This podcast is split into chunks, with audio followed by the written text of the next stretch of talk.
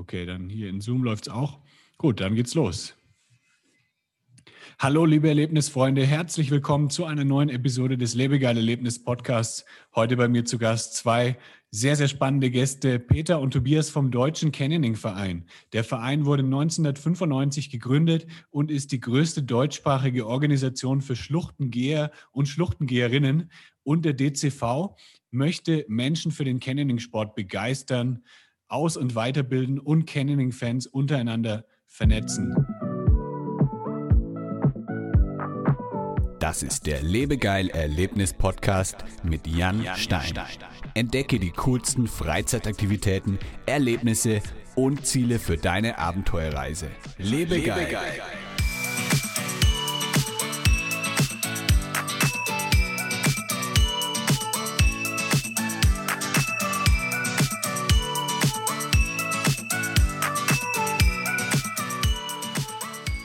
Hi ihr zwei, von wo aus ähm, sprecht ihr gerade mit mir? Hallo, Hallo Jan, jetzt müssen wir, uns, wir müssen uns jetzt abstimmen, Peter, wer ja. zuerst? Ich, mach du. Ähm, ich fange mal an. Hallo, ich bin Tobias. Ähm, du erreichst mich gerade aus Tübingen, also aus äh, Baden-Württemberg, nicht gerade in der Nähe von Schluchten, aber zumindest in erreichbarer Entfernung von den Alpen. Und äh, mein Name ist Peter. Ich wohne in Bayern Richtung Salzburg äh, also äh, doch um die 300, 400 Kilometer weit weg vom Tobias. Okay, aber wahrscheinlich ein bisschen näher an der nächsten Schlucht dran, oder? Etwas näher an der nächsten Schlucht, ja. Also eine Dreiviertelstunde und ich bin im Wasser. Ah, sehr cool. Okay. Und du, Peter, bist ähm, Gründungsmitglied des ähm, Deutschen äh, Canyoning-Vereins? Ich habe mit äh, ein paar Freunden 1995 den Deutschen Canyoning-Verein gegründet. Äh, der Ursprung war, wir sind jahrelang Canyons gegangen in Deutschland, Italien, Frankreich, Schweiz, überall und äh, haben uns gedacht, äh, es gibt doch nicht nur uns, es gibt sicherlich auch mehr und wir waren so um die zehn Leute und haben gesagt, okay, wir machen einen Verein auf äh, und schauen mal, ob wir Leute finden, die auch Spaß an diesem Sport haben und vor allen Dingen, die uns sagen können, wie es wirklich geht. Mhm weil wir kamen aus dem Kanusport, aus dem Tauchen, ein bisschen aus der Höhle. Wir hatten unterschiedlichste Materialien und überhaupt keine Ahnung. Okay. Und wahrscheinlich gab es damals auch noch nicht so viele kommerzielle Anbieter, bei denen man äh, so eine Canyoning-Tour buchen konnte. Es gab schon kommerzielle Anbieter, ähm, die haben uns allerdings nicht interessiert, weil die Touren damals auch eine andere waren äh, als heute. Äh, und wir ähm, ein bisschen anders Canyon gegangen sind. Also wir sind auch teilweise durchs Gehölz, wir sind wilderer Pfade gegangen, um irgendwo hinzukommen. Äh, und äh, da war uns das, was jemand anbietet, äh, einfach zu seicht. Okay. Und äh, dann stellen wir auch noch kurz einen Tobias vor. Tobias, du hast ja vorhin schon gesagt, du bist Mitglied im Deutschen Canyoning-Verein, kennst dich sehr gut aus mit Canyoning, auch zusammen mit Kindern. Ähm, magst du vielleicht mal kurz erklären, was Canyoning eigentlich ist, also für die Zuhörer? Ich denke, einige wissen schon, was es ist, aber ähm, vielleicht kannst du noch mal so kurz beschreiben, was, was man eigentlich von der Canyoning versteht. Sehr, sehr gerne. Ähm, das Wichtigste ist erstmal, Canyoning ist nicht Rafting. Die meisten, wenn wir sagen, wir sind im Canyoning-Verein, denken immer an mit Booten durch eine Schlucht fahren. Mhm. Das ist Rafting, obwohl die Ausrüstung ganz ähnlich aussieht. Wir haben einen Neopren an, äh, wir haben einen Helm auf und jetzt kommt der Unterschied, wir sind ohne zusätzliche äh, ohne zusätzliches Material jetzt im Sinne von, von Booten oder so unterwegs, sondern mit Seilen, mit, mit Klettergurten. Ähm, äh, es ist sogar eine relativ materialintensive Geschichte und wir äh, gehen eine Schlucht, meistens eine wasserführende, nicht unbedingt, aber dann wird es richtig interessant, von ja. oben nach unten, also nicht wie beim Klettern, wo du von unten nach oben gehst normalerweise am Seil, deswegen auch andere Seile, äh, statische Seile nennt man das, also die dürfen sich nicht dehnen, äh, dass du nicht äh, wie beim Klettern, ähm, äh, dass das Seil nicht nachgibt, sondern du musst das Seil voll unter Kontrolle haben, vor allem wenn du im Wasserfall abseilst. Und dann gibt es im Wesentlichen vier, äh, vier Hauptfortbewegungsmethoden. Äh, Neben dem Gehen selbst ist es ähm, das Rutschen. Es gibt häufig lange ausgewaschene Rutsch, Rutschpassagen im, in der Schlucht, was einfach ein riesen Fun-Fakt ist. ähm, und dann äh, schwimmen natürlich und äh, abseilen und springen. Und das Springen ist für viele natürlich so das Highlight, wenn du so 8, 10, ja. 15 Meter äh, über einen Wasserfall drüber springst in tiefe Gumpen, dann hat das schon auch einen, äh, einen eigenen Charakter. Das Wichtigste aber ist, oder das Wichtigste für mich, ähm, du bist einfach total in der Natur. Das heißt, mhm. wir sind äh, abseits von äh, Wanderwegen direkt im Wasser. Wir folgen dem Wasserverlauf. Was ich dazu gleich noch sagen möchte, es ist eine sehr sanfte Sportart. Das glaubt man immer gar nicht, aber es ist tatsächlich extrem im Einklang mit der Natur, weil wenn du im Bachlauf gehst, äh, dort wo wir gehen, sind eigentlich nur Steine, kein Moos oder so, äh, wir beschädigen dabei nichts, ähm, ist es etwas, wo du mit, mit der Natur und mit den Elementen sehr, sehr unmittelbar verbunden bist. Das heißt, du siehst keinen Weg, du siehst keine Straße, du siehst kein gar nichts, du bist im Wasser, im Fels ähm, unterwegs. Und es fühlt sich zum Teil tatsächlich an wie vor 100.000 Jahren. Du denkst manchmal, jetzt kommt gleich ein Dino um die Ecke. ungefähr. Und es ist lustig, dass du das erwähnst mit dem, äh, dass es kein Rafting ist, weil wenn ich meinen Freunden hier äh, vom Canyoning erzähle, also die mich jetzt noch nicht so lange kennen, die frage ich dann immer, hast du Lust mit auf eine Canyoning-Tour zu gehen? Und dann fragen sie immer, äh, ja, das ist doch sowas mit, mit einem Kanu oder so, wegen, weil sie das dann mit Canoeing verwechseln. Also genau, ähm, genau. genau, viele wissen es dann einfach nicht, äh, was es dann wirklich ist. Und die sind dann sogar überrascht, wenn sie irgendwie auf der Tour sind und dann auf einmal sind sie mitten im Wasser und haben gar kein Boot. genau, haben wir nicht was vergessen. ja, ähm, auf jeden Fall ist Canyoning eine richtig tolle Sportart. Ich habe auch schon einige Touren gemacht. Leider noch nicht in, in Deutschland oder in Österreich. Das, das steht noch auf meiner Liste. Also bis jetzt habe ich alle hier in Mexiko gemacht, alle Touren. Und ja, es einfach toll. Also wie du sagst, man ist genau mitten in der Natur, man, man kann komplett abschalten mal vom, von seinem Alltag und man hat halt auch ähm, so Herausforderungen ne, mit dem Springen. Ähm, wie, wie hoch sind da so bei euch in der, bei den Canyoning, äh, bei den Canyoning-Touren, die ihr macht, wie hoch sind da so die höchsten Sprünge, die man machen kann? Und gibt es auch Leute, die da ab und zu dann mal nicht springen, weil sie Angst haben? Ähm, du, du, du, du, du interviewst gerade einen Nichtspringer. Ich springe okay. nicht Ach krass. Nein, ich, spring, ich, ich springe aus, aus oder ich springe bewusst nicht. Ähm, es gibt bei uns immer einen, der voran, der vorgeht. Ja. Es gibt einen, der abseilt, es gibt einen, dieser Abseilende geht her und checkt erst einmal, kann man überhaupt springen? Das heißt, auch in Touren, die wir schon zehnmal gegangen sind, es mhm. gibt immer denjenigen, der zuerst schaut, ist alles sauber? Liegt irgendwo ein Baumstamm rum? Ist irgendwo eine Verblockung? Liegt irgendwo ein Fels unter Wasser? Wie kann ich springen? Wo kann ich springen? Und aufgrund von den Angaben, die dieser Mann, diese Frau macht, springen dann die anderen. Okay.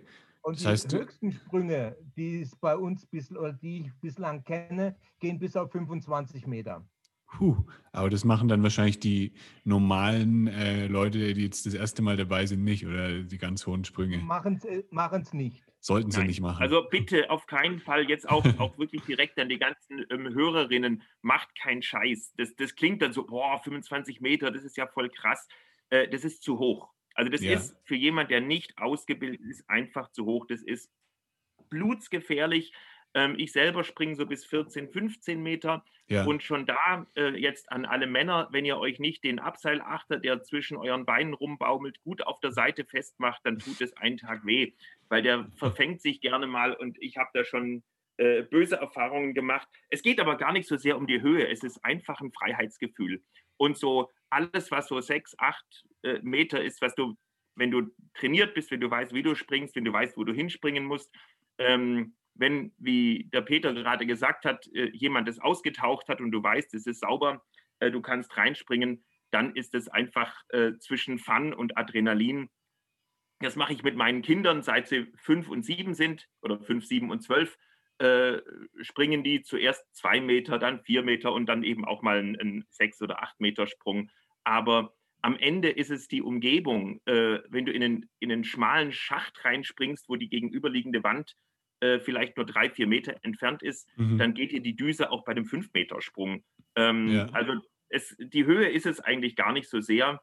Äh, es ist einfach ein, ein, Teil der Fortbewegung, der sehr elementar ist. Ja, also ich hatte auf einer Tour mal einen 12-Meter-Sprung gemacht und da war es tatsächlich so, dass mein Helm, äh, der ist abgehoben. Also da hat sich wirklich ja. dann die äh, Helmsicherung gelöst und der ist einfach mir vom Kopf äh, durch, den, durch den Druck vom Aufprall äh, ja, runtergedrückt worden. Also dann hoch, genau. Und das sind, ähm, also da gibt es dann auch sehr schnell ab, ab einer bestimmten Höhe äh, einfach ein Verletzungsrisiko, nicht zuletzt, ja. weil du so viel Material auch am Körper hast. Also die ganzen Karabiner, die dann durch die Gegend wirbeln und so weiter. Ähm, es ist nicht so schmerzhaft, wie man sich es vorstellt, wenn man jetzt vom den klassischen 10-Meter-Sprung äh, im Schwimmbad macht, weil wir sind ja angezogen. Wir haben Neoprenanzug an, wir haben Schuhe an und es dämpft den Aufprall natürlich massiv. Aber äh, wir haben schon ausgekugelte Arme gehabt und so weiter. Jetzt nicht im, im Verein, aber was ich, äh, ich bin selber Canyoning Guide und ich habe mich mal ausbilden lassen zumindest und was man da so mitbekommt, wenn die Leute dann doch instinktiv die Arme ausbreiten und mit der Handfläche auf der Wasseroberfläche aufdotzen, anstatt die Arme an den Körper zu packen, ähm, dann tut es ab einer bestimmten Höhe einfach einen Mordsschlag. Und das ist, ja. ähm, sollte man vermeiden. Aber ja. man sollte natürlich sagen, Springen ist nicht alles. Aber ohne Der, Springen ist sagt, alles nichts. Ohne Springen, Springen ist, ist nicht alles, sagt, sagt der, der nie springt. Ah, genau. ja, nein, es, natürlich springe ich schon oder ich bin auch schon gesprungen, aber ja. im Normalfall springe ich nicht. Äh, und es ist äh, auch ein, eine, eine, wahnsinnig schöne Sache, wenn man äh, an irgendwo abseilt, ob es jetzt 10 Meter sind, ob es 20 Meter oder 5 Meter sind, wenn man den Wind äh, hört, wenn man das Wasser ja. hört, äh, wenn man, wenn man die, die Umgebung wahrnimmt. Äh, mein Springen ist geil, Springen ist ein kurzer Moment. Seilen, freihängen, Seilen, an der Wand seilen, äh, ist eine ganz eigene oder ist eine andere Faszination, genauso wie es das Rutschen ist. Es gibt mhm. Rutschen, äh, nach, nach der Rutsche kommt ein 5-Meter-Sprung. Ähm, ja, gut, die bin ich halt auch schon gerutscht. Aber ich ja. springe nicht. Aber, ja, die, hast du den richtigen Gesprächspartner erwischt. Also ja. ich denke auch beim Canyoning machen eben die vielen Elemente, die machen das einfach aus. Das ist eigentlich wie so ein kleiner Freizeitpark, den man in der freien Natur hat. Also das Rutschen macht auch mega Spaß. Da hatten wir einen Canyon hier in, in Mexiko, da gibt es eine zwölf Meter lange Rutsche, die ziemlich steil ist und das ist auch ganz schön äh, eine ganz schöne Überwindung, sich da dann draufzusetzen und dann so durch den Wasserfall durchzurutschen und Abseilen finde ich auch, ähm, man denkt irgendwie, ja, das ist ja nur, da ist man in einem Seil und äh, es ist gar keine Action und so, aber das ist auch ganz schön, äh, da geht einem auch ganz schön äh, die Muffe, wenn man irgendwie dann bei 60 Metern über so einen Abgrund sich abseilen muss und dann da in 60 Metern Höhe im Seil hängt. Das ist auch ganz schön eine Herausforderung. Aber so die ganze Kombination, finde ich, macht einfach den das Reiz vom Canyoning aus. Ist immer die Kombination. Äh, das, das im, im Seil hängen in einem 60-Meter-Fall, nach 30 Metern dann das Wasser zu hören oder unter, den Fall, äh, äh, unter dem Fall zu hängen, also das Wasser äh, äh eigentlich über sich zu haben äh, und die Wand vor sich. Es ist eine ganz, es ist alles eine ganz eigene Faszination. wenn ich hergehe und laufe und kann mit beiden Händen, wenn ich sie ausstrecke, an die Felswand greifen, schaue 200 Meter hoch und sehe über mir nur Fels. Äh, es, ist, es ist alles, was Canyoning oder wir nennen es in Süddeutschland auch Schluchteln. Äh, es ist alles, was diesen Sportart ausmacht, einfach faszin faszinierend und ungewöhnlich. Welche Vorteile hat man denn jetzt, wenn man bei euch im Deutschen Canyoning-Verein Mitglied ist? Ähm, die Vorteile Mitglied zu sein, liegen klar auf der Hand. Wenn ich jemand bin, der Schluchten geht, alleine vielleicht sogar, äh, kann ich nie das Potenzial von so einer Begehung ausschöpfen. Wenn ich mit Freunden gehe, äh, dann habe ich jemanden dabei, der mir hilft und mich unterstützt, äh, etwas zu bewältigen und die Freude mit mir teilt. Wenn ich das in einer größeren Gruppe gehe, dann wird die, die, äh, die, die Faszination und das Miteinandergefühl einfach noch verstärkt oder wird ja. verstärkend. Äh, wir gehen in jetzt oder wir haben ein Treffen, das nennt sich Kinder- und Familientreffen. Da sind die jüngsten Teilnehmer sechs Jahre alt. Der älteste Teilnehmer ist über 80 Jahre alt. Und die Leute gehen zusammen, die haben ein gemeinschaftliches Erlebnis. Da hilft der, der Junge, der Achtjährige oder das achtjährige Mädchen, hilft dem 80-Jährigen, der 80-Jährige hilft dem, dem, dem achtjährigen Jungen oder Mädchen. Also äh, es ist ein, ein, ein, eine, eine gemeinsame Aktion.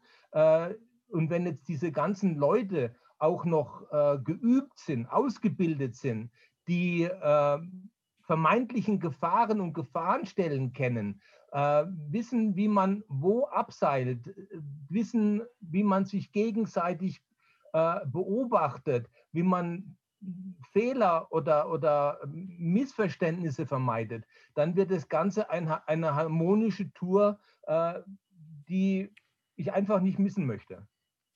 Und Wo das bietet halt ein Verein. Ja, wo liegt denn da jetzt der Unterschied, wenn ich jetzt, ähm, also jetzt zwischen einem kommerziellen Anbieter und euch als Verein? Also für welche Leute macht es eher Sinn, an einer ähm, Tagestour teilzunehmen? Äh, ja. Sage ich mal, ich weiß nicht, was es da in Deutschland kostet, vielleicht zu 100 Euro oder so oder 50 Euro so eine, so eine Tagestour.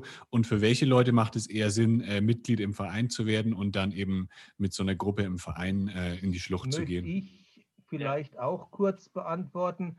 Ähm, ein Anbieter macht Sinn für jemanden, der reinschnuppern möchte, für jemanden, der äh, was erleben möchte, der was Neues erleben möchte. Äh, vielleicht ein Junggesellenabschied, ein Firmenausflug, äh, irgendwas, was außer, wenn man irgendwas Außergewöhnliches erleben möchte, mhm. Äh, dann macht es Sinn, äh, einen, äh, zu einem Veranstalter zu gehen, der seine Touren kennt. Ich habe wenn ich irgendwo reinschnuppern möchte, ich habe auch die Ausrüstung nicht.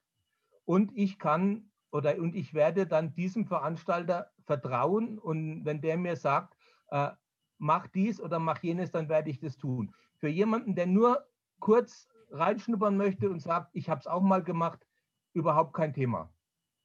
Für jemanden, der aber mal vielleicht reingeschnuppert hat oder das mal gesehen hat, weil er irgendwo wandern war und so eine Gruppe Menschen gesehen hat, die so eine Schlucht runtergehen und sagt, das ist was für mich, der sich die Ausrüstung kaufen möchte, der sich ausbilden lassen möchte, der wissen will, wie man abseilt, wo man abseilt, welche Risiken und Gefahren es sind, wie man diese umgeht. Wenn jemand in diesen Sport wirklich rein möchte, da ist der Verein, der, da ist der Deutsche Canyoning Verein das Richtige. Okay, also ähm, beide, beide Möglichkeiten haben ihre Daseinsberechtigung auf jeden ja. Fall. Und also wenn man jetzt überhaupt noch nie Canyoning gemacht hat, dann macht es vielleicht Sinn, erstmal eine geführte Tour zu machen bei einem kommerziellen Anbieter. Und wenn man dann irgendwie Blut geleckt hat und das immer wieder machen möchte, dann lohnt sich genau. wahrscheinlich bei euch Mitglied zu werden. Unbedingt. Also das ist, das ist tatsächlich auch so der, der klassische Einstieg, wie die Leute zu uns in den Verein kommen. Es ist auch, es ist auch mein Einstieg gewesen, beziehungsweise ich habe noch die Zwischenstufe dann über die Ausbildung anderswo gemacht. Aber da wusste ich einfach auch noch nicht, dass es den Verein gibt wir sind noch nicht so wahnsinnig gut, das müssen wir auch selbstkritisch sagen, was jetzt die, die Selbstvermarktung angeht. Also es ist schon auch so ein, so ein bisschen so eine, man muss uns schon finden, dass, da können wir noch besser werden. Aber ähm, auf jeden Fall, also wer jetzt zuhört und einfach das mal ausprobieren möchte, bitte geht nicht alleine in eine Schlucht, egal ob ihr das Material euch zusammen äh, leihen könnt, sondern wendet euch an einen kommerziellen Anbieter. Ihr habt den maximalen Fun-Faktor, ihr habt vor allem die maximale Sicherheit. Und das, was ihr da kennenlernt, das ist noch nicht das Lernen, weil, das werdet ihr dann merken, ihr habt einen Bruchteil der, Ausbild äh, der, der Ausrüstung, die ihr später haben werdet, weil euch jemand die Verantwortung abnimmt und den Spaß und das Erlebnis einfach in den Vordergrund stellt. Und mir ging es so und vielen geht es so, das machst du einmal, das machst du zweimal, du buchst die anspruchsvolleren Touren. Ähm, und der, der Adrenalinpegel, der steigt auch jedes Mal. Und irgendwann ist es nicht nur ein teurer Spaß, ja, mhm. also du sprichst gerade mit einem Schwaben, das kommt immer noch dazu, sondern du willst irgendwann auch mal selber dürfen. Ja, bei, bei einer geführten Tour, da wirst du entweder abgeseilt oder dir wird natürlich eine eine gute Show geboten. Und so soll es auch sein. Ich, ich kenne viele kommerzielle Anbieter und es ist, die machen einen wirklich, wirklich guten Job. Die haben eine brutale Verantwortung in der Schlucht und sorgen dafür, dass alle mit maximalem Fun-Faktor da auch wieder rauskommen. Ich habe ja auch schon solche Touren geführt. Ähm, aber eigenverantwortlich zu gehen und wie der Peter gesagt hat, unter ähm, gleich starken oder ähnlich guten Kollegen oder du nimmst jemanden mit, den du so ein bisschen mit, äh, äh, mitziehst und selber wieder ausbildest sozusagen, ähm, gemeinsam zu gehen und so eine Schlucht, auch die, die nicht kommerziell begangen werden, ähm, dann auch einfach als Tour, als Tagestour zu sagen, komm, wir gehen in eine Schlucht, es gibt so und so viele hunderttausend Schluchten in, äh, in Europa, die man gehen kann ähm, wo man dann auch tatsächlich alleine unterwegs ist, also jetzt nicht auf kommerzielle Touren trifft, da äh, hat man entweder schon irgendwo das mal sonst gelernt und ein eingeschworenes Team von Leuten, die halt immer wieder miteinander gehen, oder du hast niemand. Und mir ging es so hier im Umfeld von Tübingen, ich hatte überhaupt niemand. Ich wollte den Sport ausbauen, weitermachen, äh, nicht kommerziell betreiben und ich hatte keine Gleichgesinnten. Und dann bin ich in den Verein und habe ganz viele Gleichgesinnte gefunden. Wie sieht es denn aus mit der ähm, rechtlichen Situation aktuell? Ich habe mal neulich, ähm, vor ein paar Monaten war das, da habe ich mit dem Julian von, äh, äh, was war das nochmal für ein Verein, der Verein der deutschen äh, Canyoning Guides oder sowas, ähm, mit dem habe ich gesprochen aus dem Allgäu und da ging es darum, dass es ja eigentlich in Deutschland nur eine wirkliche Schlucht gibt, die kommerziell äh, begangen werden kann, die Schwarzachklamm. Ähm, wie, wie sieht es dann, ja, wie sieht es dann äh, mit den Vereinen aus? Also können die dann auch in andere Schluchten reingehen in Nein. Deutschland? Nein, also in Deutschland ist Canyoning absolut verboten. Okay. Es gibt tatsächlich im Allgäu äh, nach vielen Problemen eine Schlucht, die die Veranstalter begehen dürfen. Äh, mhm. Äh, und das war's. Es gibt noch eine zweite Schlucht, die auch ein Veranstalter begehen darf oder Veranstalter begehen dürfen, äh, die äh, im Bayerischen an der österreichischen Grenze ist. Die äh, geht auch. Aber ansonsten ist in Deutschland das Schluchtengehen im Gegensatz zu ganz dem übrigen Europa nicht gestattet, nicht erlaubt. Okay, das heißt, eure Touren sind dann äh, hauptsächlich in, in Österreich wahrscheinlich. Unsere Touren sind im grenznahen Österreich äh, oder dann äh, ein bisschen weiter weg. Ich meine, ich habe den Vorteil, ich äh, wohne eine halbe Stunde weg von München und eine halbe Stunde weg von Salzburg oder eine Stunde weg von Salzburg. Äh, ich kann äh, habe ein sehr großes Gebiet in Österreich, das ich begehen kann. Und ich habe es auch nicht unbedingt viel weiter nach Italien. Mhm. Also, also, in drei Stunden bin ich in Italien. Da bin ich, äh, mein, da ist der Tobias von Stuttgart gerade mal nach München gekommen, so ungefähr. Ja.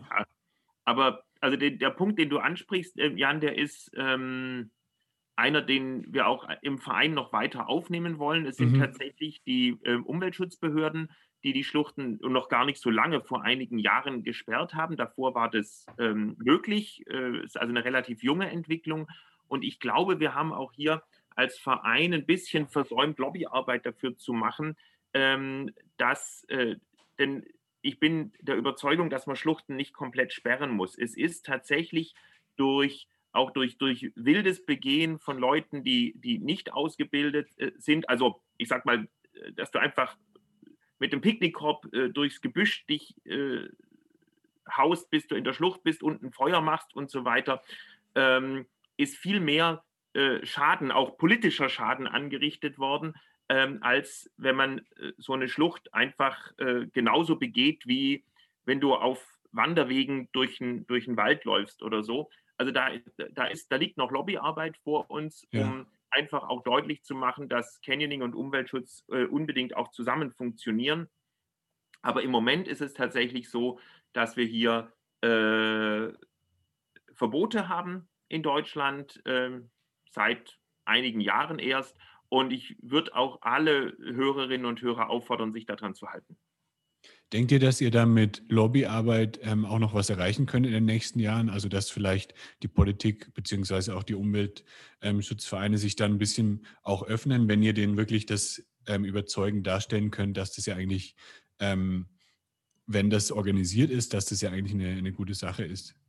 Ja, also ich, ich habe da Hoffnung ähm, oder zumindest sehe ich den Verein auch in so einer Verantwortung. Ein Verein hat für mich immer auch eine gesellschaftliche Aufgabe äh, und nicht nur einen äh, Stammtischcharakter. Äh, und wir haben uns erst vor, vor einigen Jahren eine neue, ein neues Leitbild gegeben, ein Vereinsleitbild. Äh, da habe ich maßgeblich dran mitgewirkt. Und da steht das Thema Umweltschutz äh, relativ prominent mit drin, auch das Thema ähm, Ausbildung. Also es geht nicht nur darum, ein, ein Club zu sein von Leuten, die halt sich gerne treffen und gerne nach einer Schlucht noch ein Bier trinken gehen, sondern äh, wir wollen den Sport, so wie der Deutsche Alpenverein für sich auch, der Alpenverein hat es geschafft, der steht, und zwar zu Recht, sehr für Umweltschutz, für nachhaltiges Begehen der Alpen, für äh, das in, Instandhalten der, äh, der Wege etc.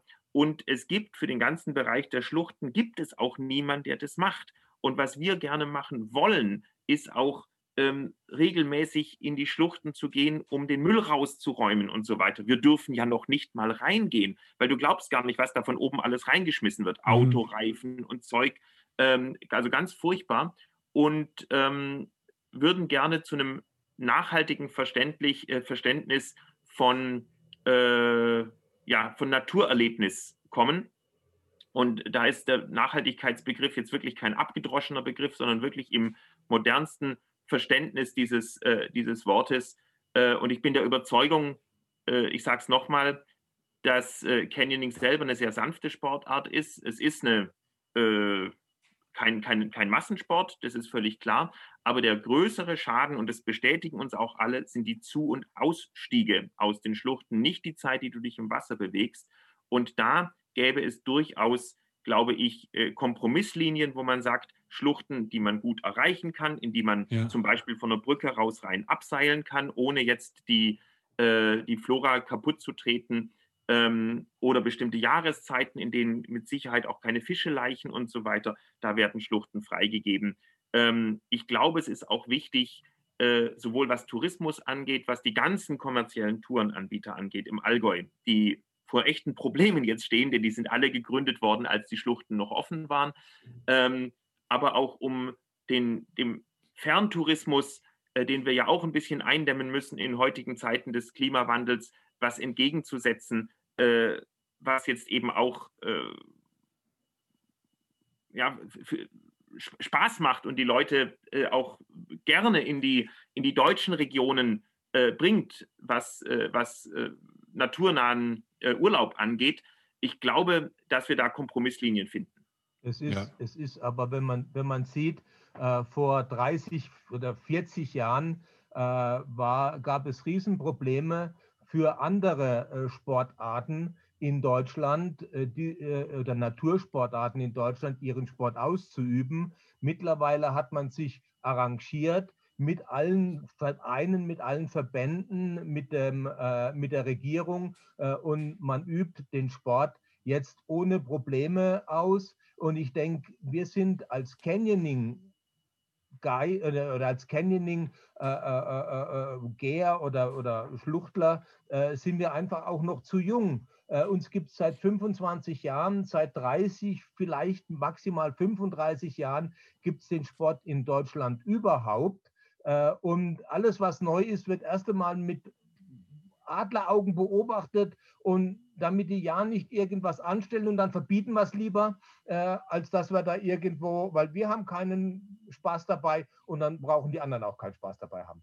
Wie gesagt, aber vielleicht in 30 Jahren reden wir nochmal drüber und dann geht die ganze Geschichte vielleicht ganz anders. Okay, dann würde ich sagen, wir nehmen äh, 2051 nochmal einen Podcast gemeinsam auf zu dem ja. Thema. Und dann, und dann freuen wir uns, dass alle Schluchten in, in Deutschland, in Bayern frei sind äh, und dass äh, jeder eingesehen hat, äh, dass, der, dass es wichtig ist oder dass, dass auch Leute in, in die Schlucht gehen. Ich meine, es ist einmal ist die eine oder die eine Geschichte ist, dass man den Müll aus der Schlucht auch entsorgt als Umweltgedanke, weil zu gerne lässt man da oder hat man in der Vergangenheit auch einfach was in den Bach geschmissen und weg war's.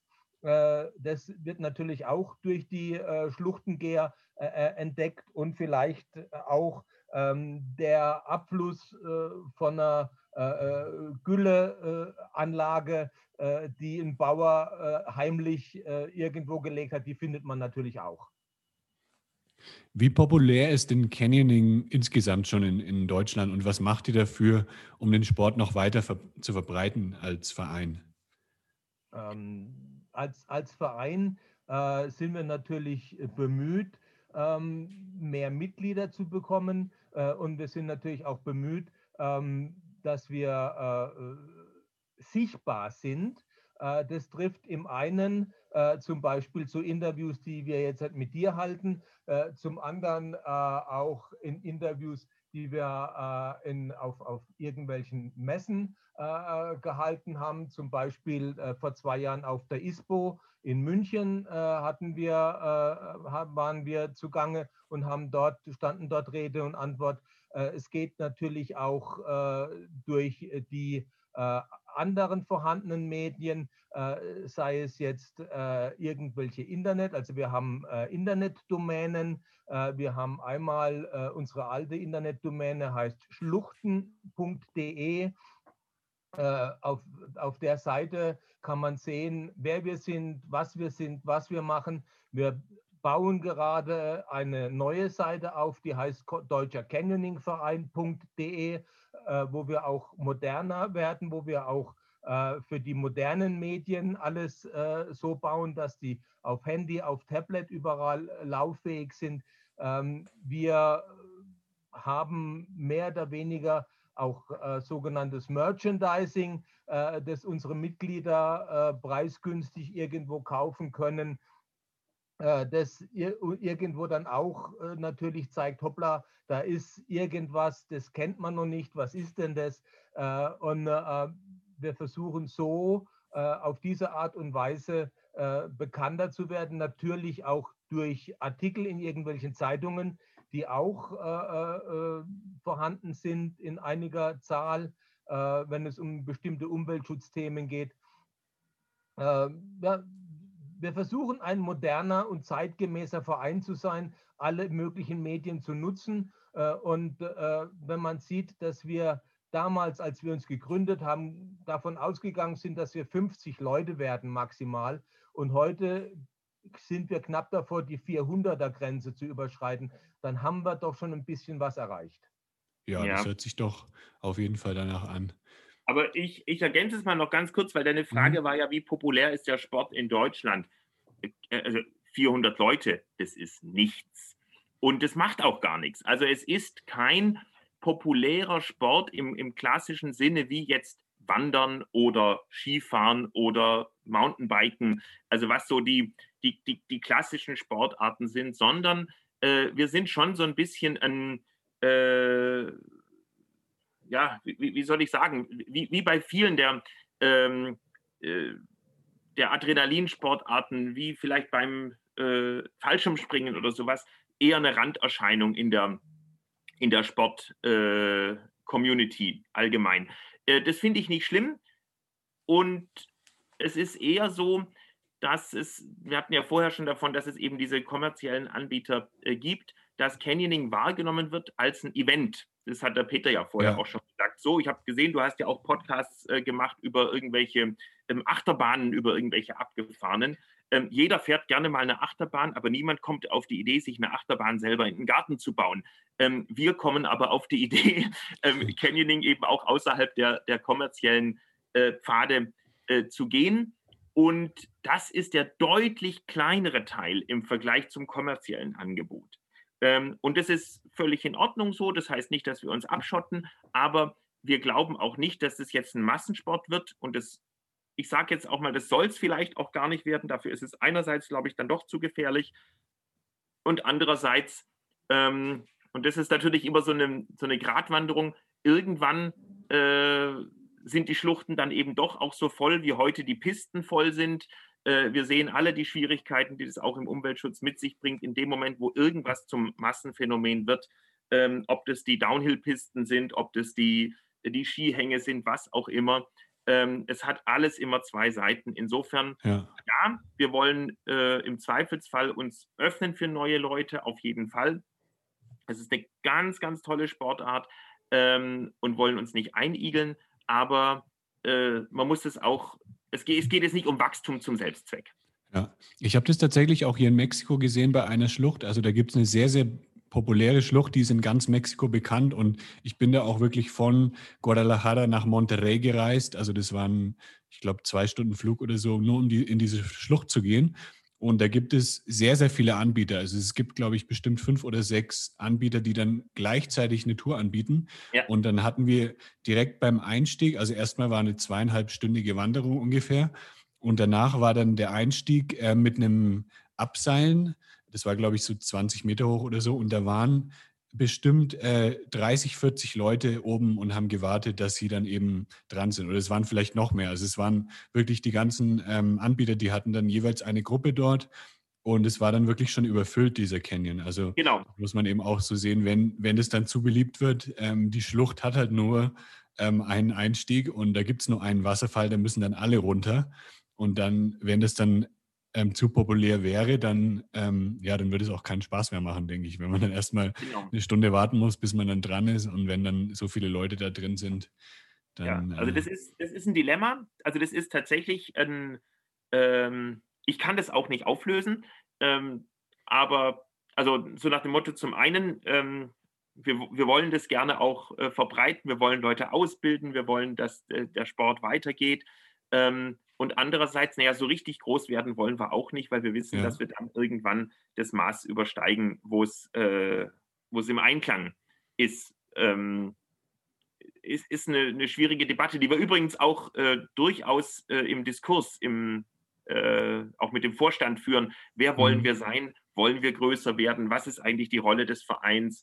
Äh, und wir haben uns auf eigentlich mehr klein, aber fein, das heißt gute Ausbildung, qualifizierte Leute, äh, Nachwuchsförderung, also was jetzt unsere äh, Kinder- und Jugendarbeit angeht. Ich kann von meinen eigenen Kindern sprechen, wenn die, äh, vor allem als sie noch kleiner waren, meine, äh, meine beiden Mädels mit sechs und acht Jahren oder so, wenn wir zusammen aus der Schlucht rausgekommen sind, die, die waren einfach zehn Zentimeter gewachsen, weil das sind hm. so unglaubliche Erlebnisse, wenn du sowas mit dem eigenen Papa machen kannst. Äh, und dann eben natürlich in einer größeren Tour. Ich würde nie mit den beiden alleine in irgendeine Schlucht gehen. Das ist, mir kann ja auch ein Stein auf den Kopf fallen, dann ja. liegen wir da und nichts ist. Ähm, aber das sind einfach äh, Erlebnisse, wie andere eben äh, das, wie es der Peter vorher gesagt hat, als Junggesellenabschied buchen oder als, äh, als Eventausflug. Ähm, da kann man das ist das, was, was ich immer tatsächlich auch versuche, den Kindern auch äh, tatsächlich, man geht natürlich sehr einfache Schluchten und sagt, guck mal hier, äh, nicht nur wie schön die ganze Landschaft ist, sondern auch, was man so alles entdecken kann. Äh, man kann den Kindern einfach auch die Natur nahebringen. Ja. Kröten, Frösche, Lurche, Schlangen, Eidechsen, hervorragend.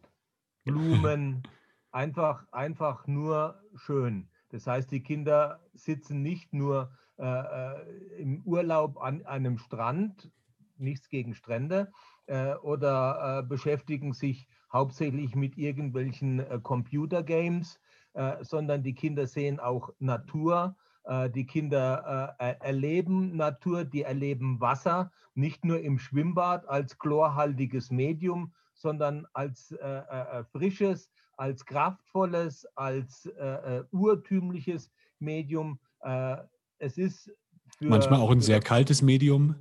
Äh, unbedingt. nicht, nicht unbedingt. Also ich gehe auch im Winter mit einem 2 mm Neoprener. Ja. Das, äh, also äh, wir übrigens der Deutsche Canyoning Verein oder die Vorläuferleute äh, davon. Wir waren auch die ersten, die sich, erste, die sich in das Eis, die sich in einen Eiscanyon gewagt haben. Äh, heutzutage wird in Frankreich sowas auch für Normalsterbliche, hätte ich jetzt fast gesagt, angeboten. Aber äh, auf die Idee zu kommen, sowas zu machen, äh, da waren wir äh, in Deutschland mitführend. Welche sind denn eure absoluten Lieblingsorte zum Canyoning? Tessin. Tessin und Gardasee, äh, und, ähm, ja, Gardasee ähm, und ähm, der Comersee, also so die Region, die Lombardei äh, und das Tessin äh, also auch die Schweizer Seite, ähm, sind traumhafte, äh, sehr klare, äh, tiefe Bäche im Tessin. Es ist vor allem Granitgestein, da muss man mit dem Seil mhm. sehr aufpassen, das scheuert wahnsinnig schnell durch. Ähm, hohe, lange ausgesetzte Abseiler. Ähm, und es sind alles noch die gut erreichbaren ähm, Schluchten, wo man jetzt also nicht, du hast gerade gesagt, du bist äh, zwei Stunden alleine geflogen, um zu einem Canyon zu kommen. Da höre ich sozusagen schon wieder die CO2-Bilanz mitlaufen. Äh, nein, aber es gibt, es gibt tatsächlich so Hotspots, da, da ist im Prinzip ein Canyon neben dem anderen. Das ist äh, am Comer See zum Beispiel wirklich eine wunderschöne Region, einfach auch.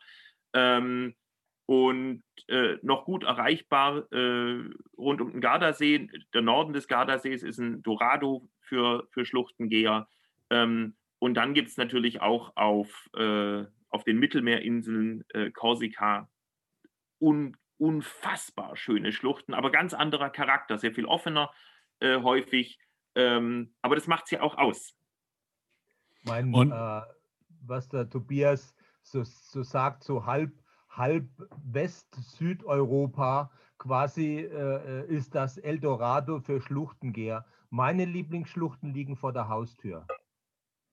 Eine Stunde hinfahren, umziehen, ein, zwei Stunden hochgehen, äh, zwei, drei Stunden runtergehen, umziehen, wieder heimfahren. Das ist so das, was ich mag. Ähm, wir haben jedoch im DCV, also im Deutschen Canyoning Verein, äh, Leute, die in Nepal waren. Wir haben Leute, die, äh, wir haben jetzt vor zwei Jahren äh, den höchsten Wasserfall in Norwegen äh, äh, eingesichert für Schluchtengeher. Ähm, wir haben Leute, die in Amerika, die in Südafrika gehen. Ähm, wir haben äh, Holländer äh, bei uns im Verein. Die, das sind ja die größten Schluchten in Holland. Ja, die, die, gehen weltweit. Das sind so die, die äh, Tobias-Leute. Nein, das stimmt nicht. Ähm, aber es ist jede, jede, ich mag das Tessin, ich mag, ich mag die Felsen dort, ich, ich mag aber auch die kleinen, die verborgenen Schluchten äh, hier bei mir in der Gegend. Äh, äh, und äh, es ist, jede, jede Schlucht ist einzigartig, jede Schlucht ist anders. Ein, wenn ich, ich gehe auch mal zweimal hintereinander die gleiche Schlucht. Das heißt, ein Wochenende gehe ich und dann hat es vielleicht geregnet, dann gehe ich das andere Wochenende und ich gehe eine ganz andere Schlucht. Äh, für mich ist eigentlich die Schlucht, die ich gerade begehe, die schönste. Immer. Und jetzt kennt ihr auch noch jemanden, der in Mexiko schon ein paar Schluchten gemacht hat. Ja. Ich bin zwar noch nicht Mitglied im Verein, aber ähm, Kannst du kann gerne auch werden.